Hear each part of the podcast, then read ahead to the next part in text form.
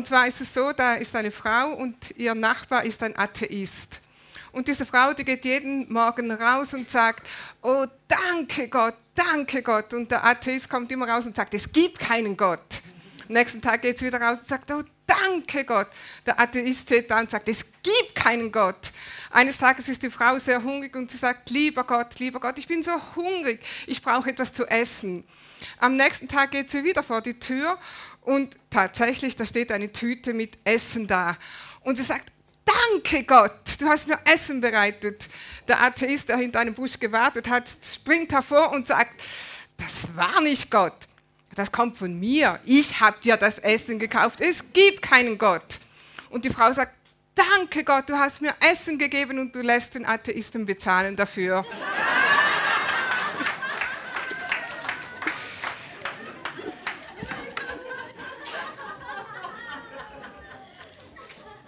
Dann zu unserer Predigt. Lass uns beten. Vater, wir danken dir, dass du ein guter Gott bist und dass du uns gut versorgst, so wie wir es gehört haben. Du bist der Gott, der Berge versetzt.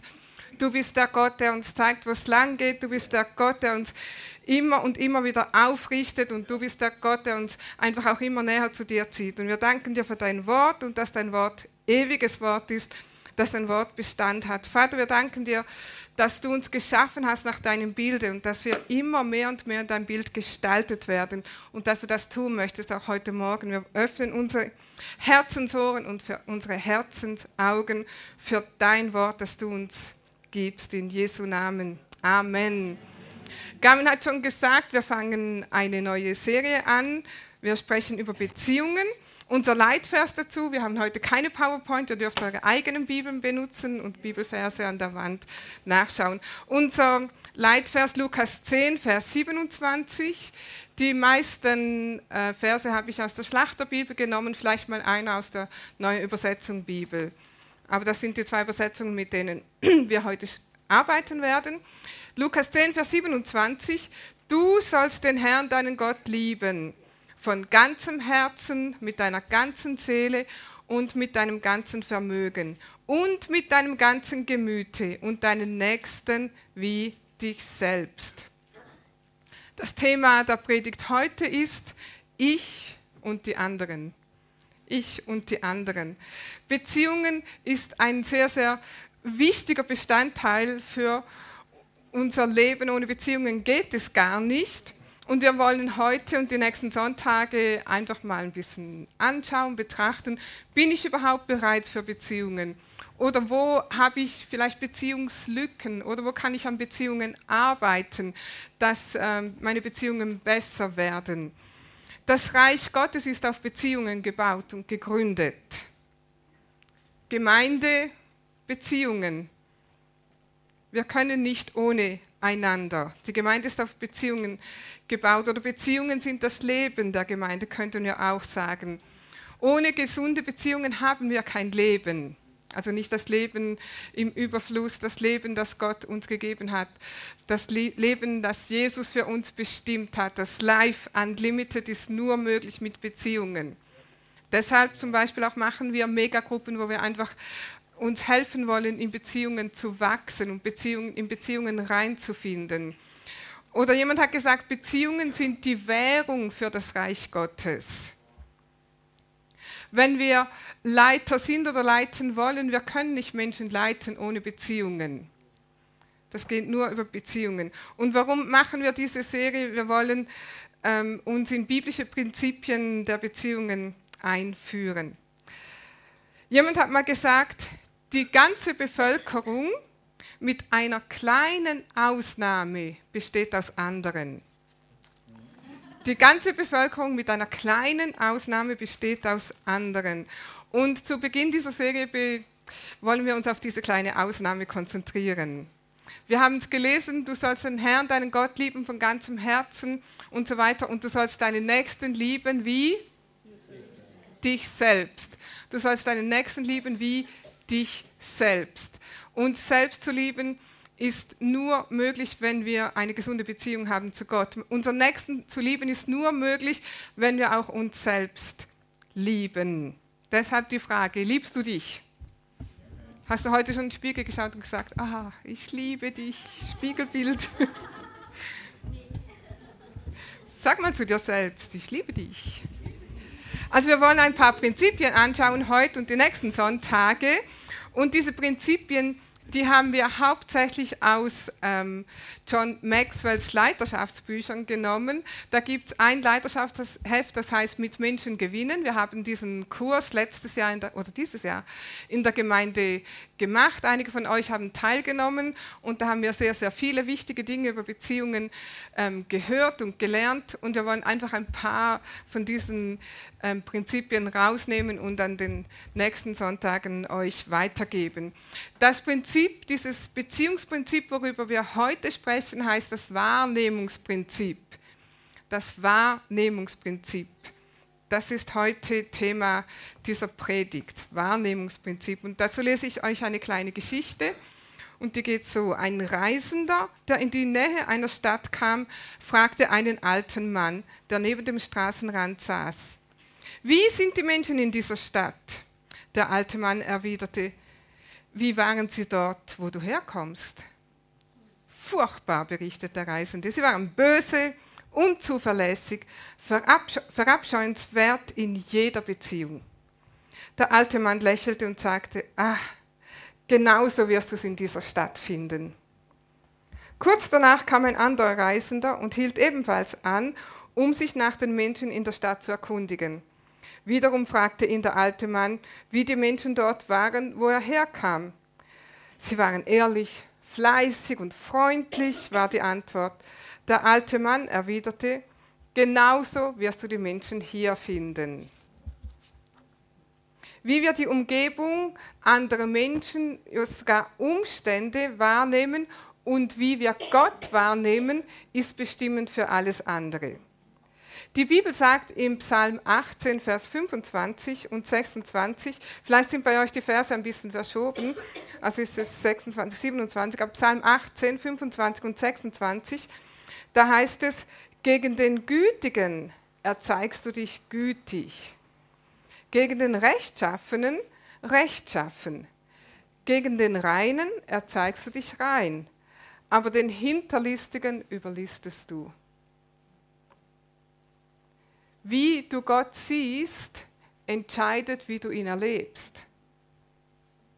Siehst du ihn als gütigen, großzügigen Vater, der vergibt, der dich versorgst, dann erlebst du das auch. Siehst du ihn als harschen Richter, dann wirst du ihn auch so erleben. Wie du Gott siehst, entscheidet, wie du ihn erlebst. Wie du dich siehst, entscheidet, wie andere dich sehen. Und wie du dich siehst, entscheidet, wie du mit anderen Menschen umgehst. Gut aufpassen. Wie du dich siehst, ist nicht, wer du wirklich bist. So wie du dich siehst, das ist nicht, wer du wirklich bist, weil deine Wahrnehmung ist vielleicht verzerrt. Deine Wahrnehmung ist vielleicht getrübt. Du siehst dich nicht klar. Getrübt von vielen Dingen, die du vielleicht von außen auf dich bezogen hast. So wie du über dich denkst. Deine Wahrnehmung, von dir selber kann auch überspitzt sein. Du hast gewisse Dinge, die du viel zu sehr betonst und du siehst nur das. Deine Wahrnehmung von dir selbst kann verwaschen sein. Sie kann befleckt sein durch Umstände, durch andere Menschen, die gewisse Dinge über dich gesagt haben, die gewisse Dinge mit dir gemacht haben. Aber sie kann auch befleckt sein durch gewiss, ein gewisses Umfeld, durch deine Freunde, mit denen du rumhängst, die dich verunreinigt haben, beschmutzt haben, befleckt haben. Also die Wahrnehmung von dir kann sehr unklar sein. Also wie du dich siehst, ist nicht, wer du wirklich bist. Wer bist du denn wirklich? Du bist eine neue Schöpfung in Christus Jesus. Du bist der, der Gott sagt, der du bist. Und da gibt es ganz, ganz viele Bibelverse, das ist leider heute nicht meine Predigt, ähm, die dir sagen, wer du in Christus Jesus bist, dass du wunderbar geschaffen bist, dass du vollkommen gemacht bist, dass du geliebt bist, dass du angenommen bist, dass du neu geschaffen bist, dass du wertvoll bist und so weiter und so weiter und so weiter. Das ist, wer du wirklich bist. Du bist ein neuer Mensch in Christus Jesus. Und unser Bestreben muss jetzt sein, unser ganzes Leben lang zu erkennen, wer wir wirklich sind. Und dazu brauchen wir den Spiegel. Und die Bibel sagt, das ist unser Spiegel. Dass wir, wenn wir in diesen Spiegel reinschauen, dann sehen wir immer klarer und klarer und klarer und nicht mehr getrübt, wer wir wirklich sind. Da sehen wir unsere neue Identität in Christus Jesus. Da sehen wir uns so, wie Gott uns sieht und Gott möchte, dass du immer mehr dich so siehst, wie er dich sieht. Und du wirst merken, wenn du eine andere Wahrnehmung von dir hast, dann werden auch die anderen Menschen dich anders wahrnehmen. Und du wirst andere wahrnehmen. Die Bibel spricht davon, dass die, das Wort Gottes ein Wasserbad ist. Also nicht nur ähm, körperlich duschen, sondern auch geistlich, nicht nur duschen, sondern baden. Dass wir unsere Wahrnehmung von uns selber, dass die klar gewaschen wird. Amen. Und wenn du das tust, dann wirst du immer mehr denken und handeln und leben, so wie du wirklich bist. Du bist eine neue Schöpfung, eine neu geschaffene, eine Neuschaffung in Christus Jesus. Amen. In Titus 1, Vers 15, da sehen wir einen ganz ähnlichen Vers, den wir vorher gerade gelesen haben. Titus 1, 15, da heißt es, den Reinen ist alles rein den Befleckten aber und Ungläubigen ist nichts rein, sondern befleckt ist ihr Sinn und ihr Gewissen. Also unser Ziel ist, eine, wahre, äh, eine reine Wahrnehmung zu erhalten, weil wenn wir befleckt sind in Sinn und Gewissen, dann ist nichts für uns rein. Und wir sehen andere Menschen als Reflexion von uns selbst. Also so wie du dich siehst, reflektiert auch, wie du andere Menschen siehst. Bist du eine vertrauenswürdige Person, siehst du andere vertrauenswürdig. Bist du eine kritische Person, dann nimmst du auch andere Menschen als kritisch wahr. Dann erlebst du auch andere Menschen kritisch. Du denkst, die kritisieren mich ständig, die kritisieren nur, weil du selber eine kritische Person bist. Bist du mitfühlend, dann wirst du auch andere Menschen als mitfühlend erleben. Bist du misstrauisch, dann wirst du andere Menschen als misstrauisch erleben. Was du siehst, das wirst du erleben. Also das heißt, deine Erwartungen werden erfüllt. In jedem Fall. Bist du unzufrieden, wirst du von unzufriedenen Menschen umgeben. Beobachte dich mal. Menschen umgeben dich, die sehen das genauso wie du. Und die sehen genau wie du, was da alles nicht gut läuft und was da schon wieder daneben ist und was man hätte anders machen sollen. Sei das jetzt am Arbeitsplatz oder in deiner Familie oder Gemeinde oder wo auch immer. Die sehen, was schief läuft und die umgeben dich, weil du das auch so siehst. Wenn du ein fröhlicher Mensch bist, rate mal, wer sich um dich schert fröhliche Menschen und du wirst immer eine Party haben mit fröhlichen Menschen, weil du das anziehst, weil du, das, weil du dich so siehst und weil andere dich so sehen und weil du andere so siehst. Wir wollen heute zwei Menschen, zwei sehr gegensätzliche Menschen anschauen in der Bibel. Ähm, tatsächlich es ist ein Ehepaar, das wir anschauen. Ähm, geh mal mit mir zu 1. Johannes, äh, 1. Samuel 25 und dieses Ehepaar, das ist Nabal und Abigail, vielleicht habt ihr schon mal von denen gehört. Nun, wenn wir jetzt über diese zwei Menschen reden, dann möchte ich gleich vorwegnehmen, die Eigenschaften, die wir in diesen beiden Menschen sehen, die sind nicht männlich und weiblich. Das ist jetzt vielleicht, vielleicht rein zufällig, dass der Mann so ist und die Frau so. Aber die Geschichte ist es halt einfach so und die wollen wir uns zusammen anschauen. Ähm, ich werde es euch ein bisschen zusammenfassen. Also Abig äh, Nabal und Abigail, das ist ein Ehepaar, die wohnen in Karmel und die sind sehr, sehr reich. Sie besitzen ganz viele Schafe und Ziegen, haben viele Mägde und Knechte, also hat einen riesen Hof, einen riesen Haushalt und eines Tages im Jahr gibt es ein riesiges Fest, dann ist nämlich Schafschur. Dann werden die Schafe geschoren und dazu wird ein Riesenfest gefeiert, wo viele, viel Fleisch geschlachtet wird und, und Kuchen gebacken und alles Mögliche. Und David schickt einen seiner Männer hin zu diesem Nabal und sagt, hey, ihr habt Schafschuhe, irgendwie haben wir was verpasst, ähm, die Einladung war nicht im Briefkasten, ähm, wahrscheinlich habt ihr das vergessen, wir sind nicht eingeladen. Und der Grund, warum David mit einer Einladung rechnet, ist, in diesem ganzen Jahr, vielleicht war es auch ein längerer Zeitraum, haben Davids Männer, so um die 400, haben diese Schafe und Ziegen und Herden und Knechte bewacht. Tatsächlich sagen sie, diese Knechte sagen, da David mit seinen Männern, die waren wie eine Mauer um diese, diesen Besitz von Nabal. Hätten sie das nicht gemacht, dann hätte Nabal vielleicht gar keine Schafschuhe gehabt, weil irgendwelche Tiere geraubt worden wären, gefressen von wilden Tieren, was auch immer. Also sie haben diese Schafe und Hirten und so weiter ähm, streng bewacht und deshalb gab es jetzt so eine große Schafschuhe, ein großes Fest. Und David schickt seine Boten zu Nabal und Nabal, äh, die Bibel sagt, Nabal, der Name bedeutet Tor oder nah oder gottloser, verkehrter Mensch. Nun, ich weiß nicht, wie man einem Kind solche Namen geben kann. Manchmal geben Leute ihren Kindern seltsame Namen. Ähm, vielleicht hat er auch einen anderen Namen und dem, der ist ihm gegeben worden, was auch immer, aber so hieß er. Also er war ein Tor, ein Narr und die Bibel sagt, er war boshaft in seinem Tun. Tatsächlich sagt er, wenn ihr das mitlesen wollt, in Vers 10 sagt er, David, wer ist denn dieser David, so ein dahergelaufener?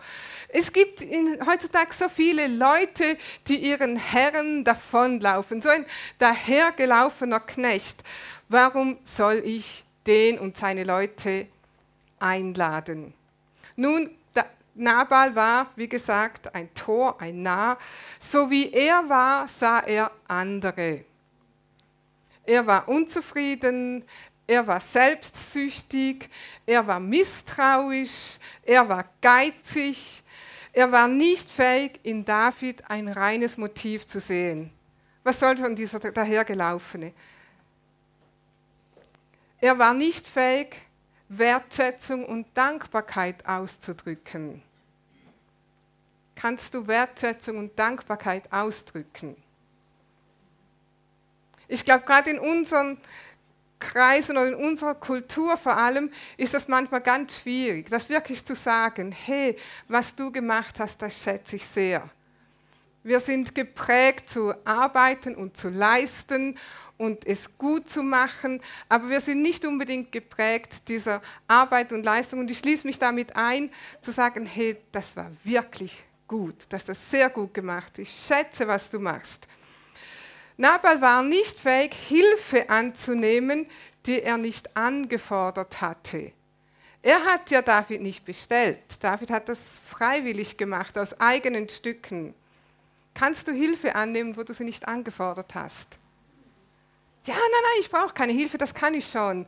Und wenn die jetzt mir helfen, dann erwarten die wahrscheinlich was. Vielleicht soll ich sie noch bezahlen. Nein, nein, lieber nicht. Ich mache meine Sache schon selber.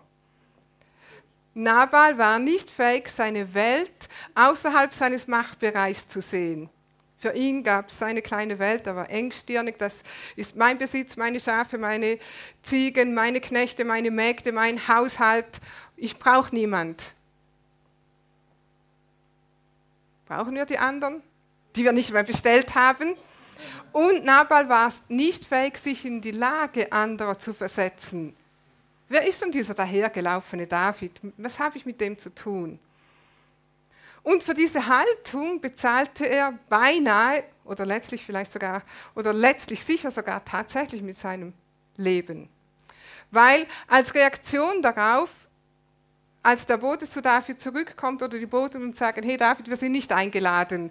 Nabal will mit uns nichts zu tun haben. Er hat gesagt, er hat uns nicht bestellt, er muss uns auch nichts geben.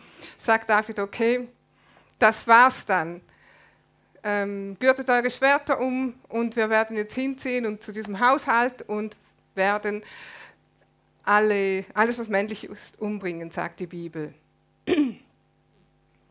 Wenn wir dieses Prinzip anschauen, Selbstsucht, Engstirnigkeit, Geiz, das sind geistliche Dinge. Und die können unser geistliches Leben ersticken, zerstören, im Keim ersticken.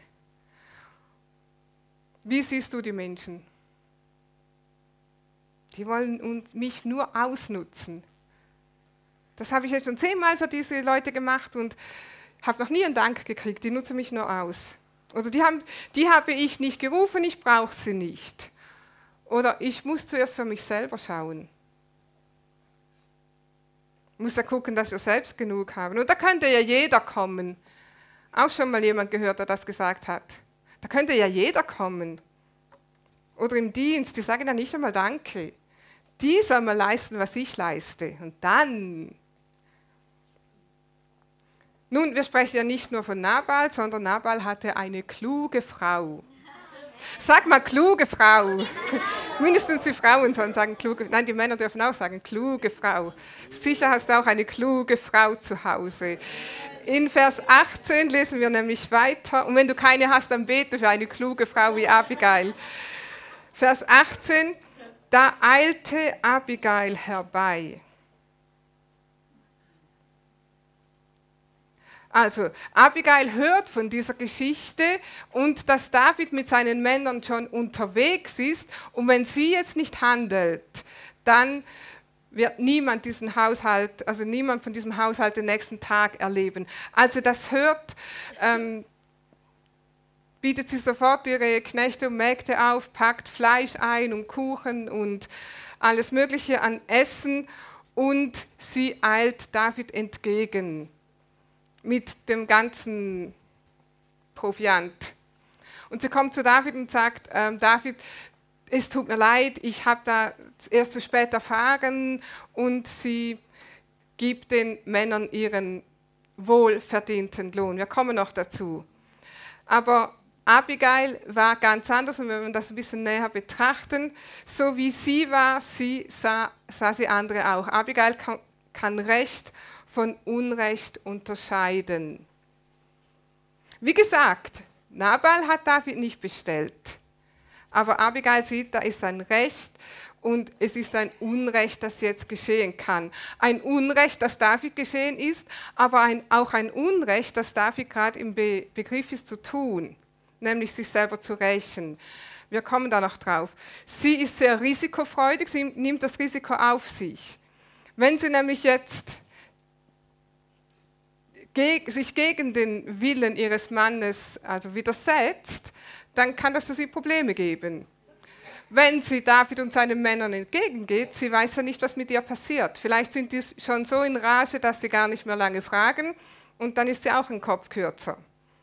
Sie demütigt sich. Die Bibel sagt, sie fällt vor David auf die Knie und sie nimmt Verantwortung auf sich. Sie sagt, David, es tut mir wirklich leid, ich habe von dem zu spät gehört, aber die Schuld ist bei mir bitte nimm jetzt meine Gabe an. Und sie kann sich in die Lage anderer versetzen. Sie sagt nämlich, David, wir haben von dir gehört, wir wissen, du bist zum König gesalbt, Gott hat einen großen Plan mit dir. Stell dir vor, wenn du das jetzt machst, wenn du dich selber rächst, wenn du diese, unseren ganzen Haushalt umbringst, dann lädst du Schuld auf dich. Also David wäre er hätte sich gerecht aus Wut, aus Zorn, aber wäre das recht gewesen? Nein, das war nicht recht. War das recht, was Nabal machte? Nein, es war nicht recht. Abigail konnte Recht von Unrecht unterscheiden. Wie können wir Recht von Unrecht unterscheiden? Oft denken wir, wir haben so einen guten Gerechtigkeitssinn. Und immer wieder begegne ich Leuten, dann sprechen, sprechen wir über das Alte Testament und dann sagen die, aber warum mussten die alle umkommen und warum wurden die alle umgebracht und warum wurden die alle umgebracht und die sind umgekommen und das Volk Israel musste das ganze Kanan, die Menschen ausrotten. Das ist doch nicht gerecht. Kannst du das nachvollziehen, dass so viele Menschen umgebracht wurden? Hast du schon mal gedacht, das ist nicht gerecht? Wer entscheidet denn, was Recht und Unrecht ist? Du? Ich? Der Pastor?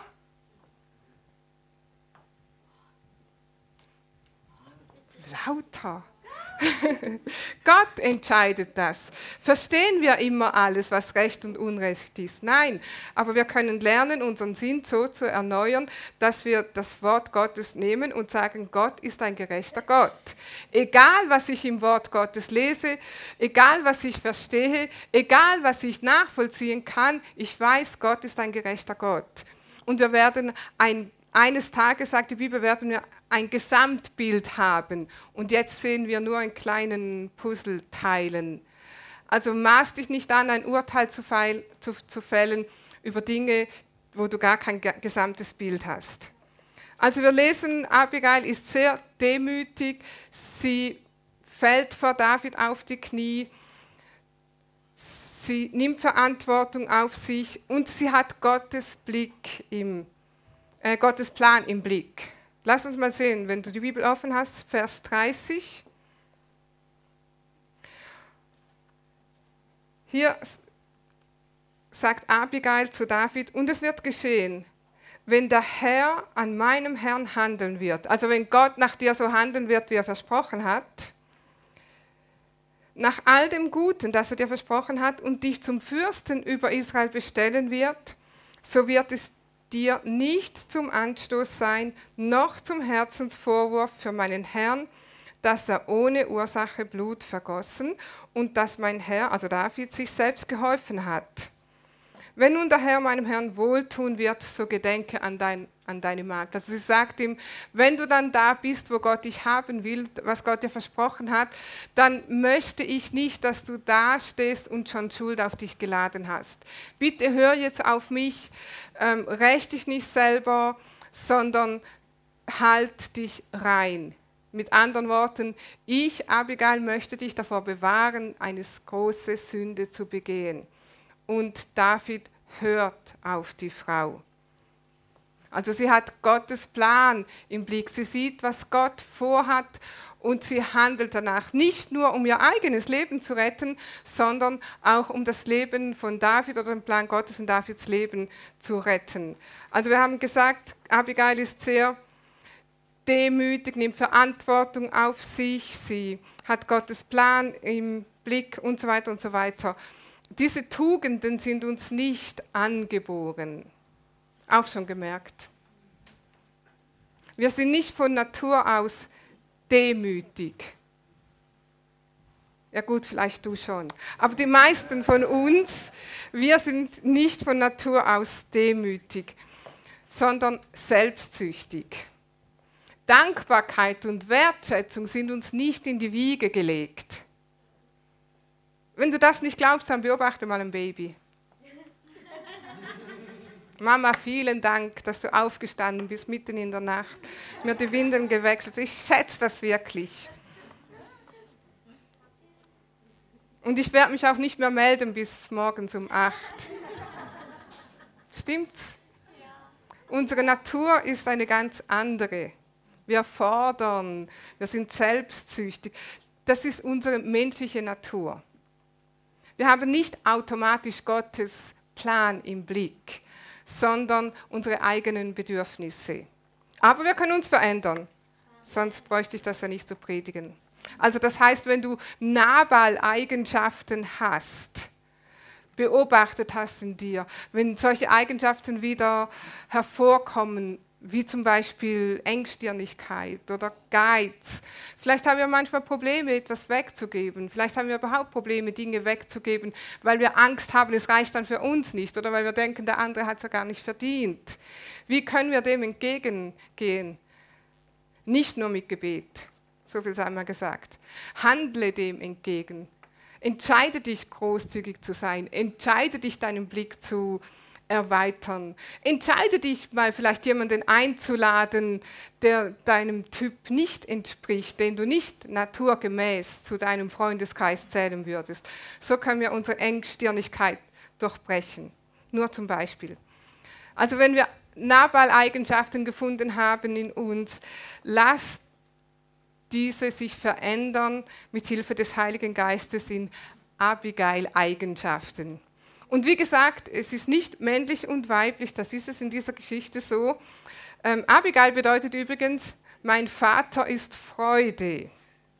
Alles, was dein himmlischer Vater tut, alles, was dein himmlischer Vater mit dir vorhat, ist Freude. Gott freut sich an dir und du kannst dich an deinem himmlischen Vater freuen. Ah, dann das Ende der Geschichte, wenn sie nicht gestorben sind, dann leben sie noch. Ah nein, das ist der falsche Schluss. Weil Nabal ist tatsächlich gestorben. Als er nämlich am nächsten Tag, also als Abigail zurückkommt von ihrer Mission, das Unheil abgewendet hat von ihrem Haushalt, ähm, sieht sie, ihr Mann ist ein schwer betrunken am Feiern und sie denkt, sag ich mal gar nichts.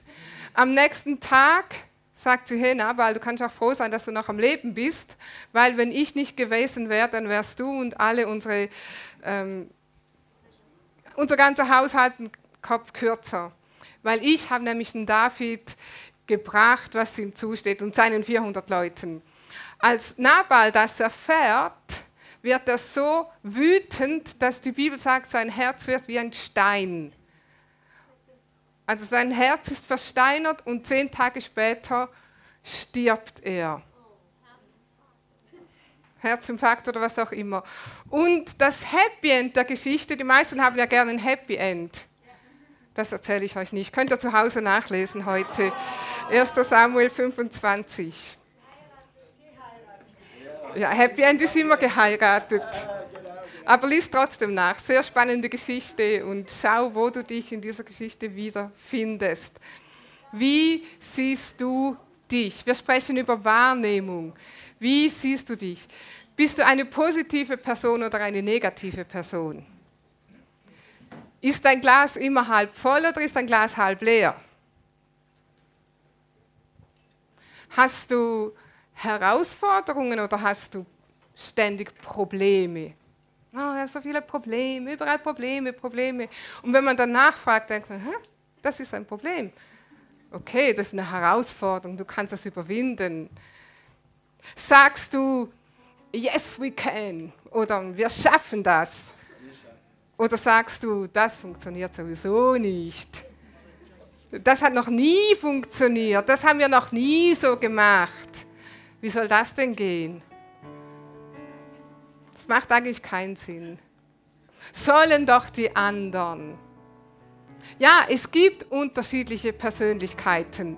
Wir alle kennen in unserem Umfeld Personen, die sind eher positiv, andere sind eher ein bisschen pessimistisch. Aber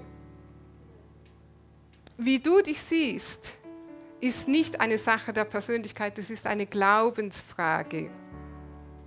Wie du dich siehst, ist eine Glaubensfrage, nicht eine Sache der Persönlichkeit.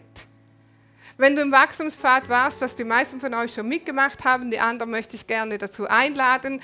Nächsten Sonntag Jüngerschaft, übernächsten Sonntag, da machen wir tatsächlich einen Persönlichkeitstest mit dir, einen Gabentest und wir finden heraus, was für eine Persönlichkeit wir sind. Und wir müssen nicht eine, wenn ich ähm, eine introvertierte Person bin oder wenn ich sehr initiativ bin, dann werde ich mich nicht in eine total ähm, andere Persönlichkeit verwandeln.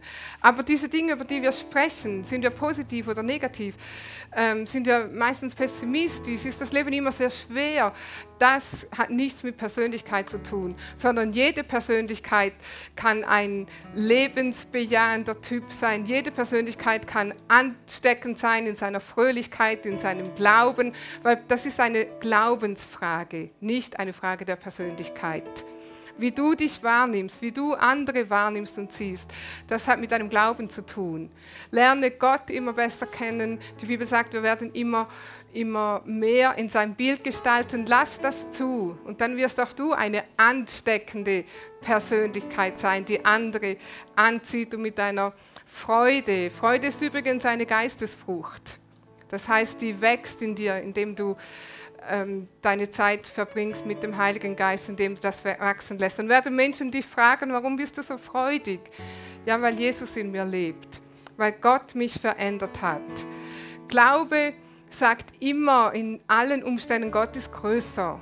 Gott ist größer als das Problem. Wir haben es heute auch gesungen. Gott versetzt die Berge.